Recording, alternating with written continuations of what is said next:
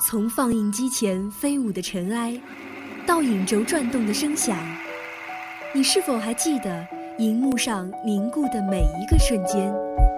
爱电影，分享光影世界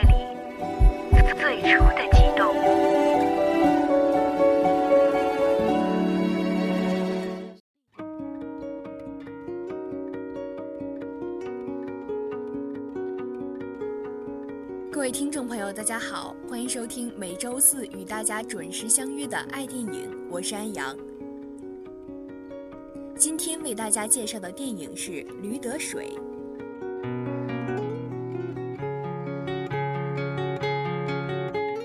世界上的电影有很多种类型，而我最偏爱的就是黑色幽默这一款。如果有朋友问我你最喜欢什么电影，我可以一口气说出二三十部。但如果从这些电影中追问最喜欢哪一部，我可以明确的回答，那就是制作于1969年的捷克斯洛伐克电影《失忆的灵雀》。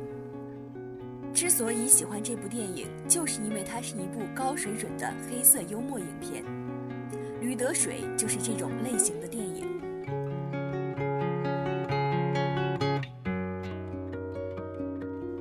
黑色幽默之所以被称为黑色，大英百科全书的解释是一种绝望的幽默，力图引出人们的笑声，作为人类对生活中明显的无意义和荒谬的一种反响。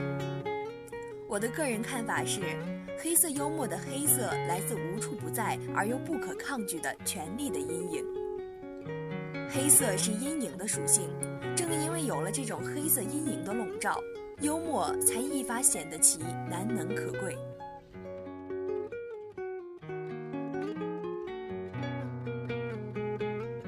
得水的黑色来自那个跋扈的特派员。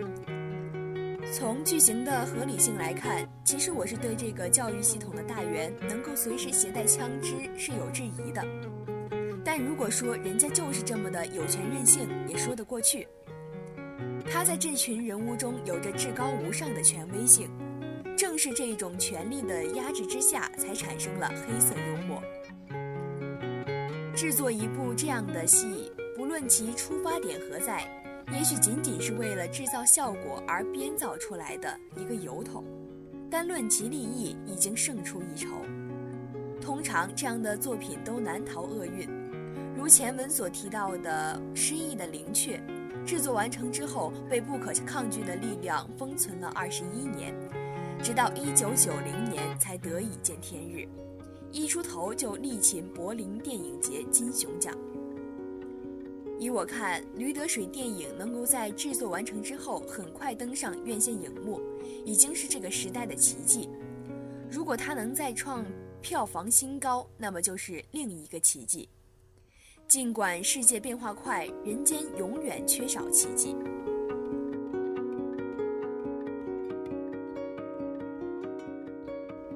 作为黑色幽默电影，《驴得水》的最大特点不是以荒诞取胜。即使剧情中有怪诞的成分，也被现实主义的暖流融掉了。有句话说：“一个人要活在当下，一部电影也是如此。”如果把《驴得水》中的故事背景给它解构掉，换成当下，任何一个对现实世界有一定了解的人都可能会会心一笑。其中的原因你懂的，这就是我所谓的现实主义洪流。足以消解电影中看似荒诞的剧情设计，也是影片的最大特色。以我的观感，《驴得水》的幽默感主要来自女主角。这个主演从长相上来看，绝不是当下盛产的美女脸。套用《喜剧之王》里的台词来形容，就是她的美感是由内而外的。如果你不看电影，你就不知道我在说了什么；如果你看了电影，你还是不知道我在说什么，那就只能说明这部电影不是你的菜。其实，喜欢戏剧的人也许都知道，电影《驴得水》改自同名话剧，改编电影总是会引发话题。舞台戏改编电影总是会出现这样的问题，那就是电影手法的运用不够。舞台戏更多的是用语言讲故事，而好的电影手法是用画面讲故事。闲来想到司空图在诗品中不着一字尽得风流的评论，颇有异曲同工之妙。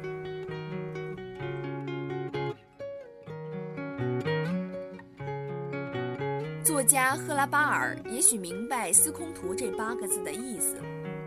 所以他在诗意的灵雀中安排了一个用小镜子反射阳光的桥段。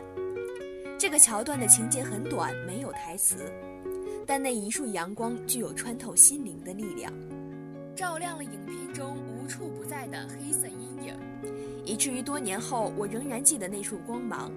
所以我现在要说，那束阳光可以说是尽得风流。电影中锻造这样的风流，有时看似无意得知，其实不易。听说《驴得水》这部戏在舞台上是零差评，对此我竟然有点难以置信。这就好比说一个人是完人，尽管我没有见过这样的人，但是确实听说过几个，比如林肯、甘地。我宁愿相信他们所相信的都是真的。当然了。如果亲眼看见过这样的人，我会更加的幸福。我只能肯定两点：这个世界总有值得我们尊敬的人，总有值得我们去看的电影。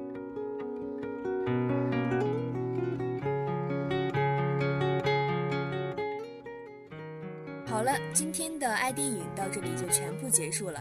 您还可以在荔枝 FM 上搜索相思湖广播电台，或者搜索相思湖广播电台微信公众号“湖畔之声”收听我们的节目。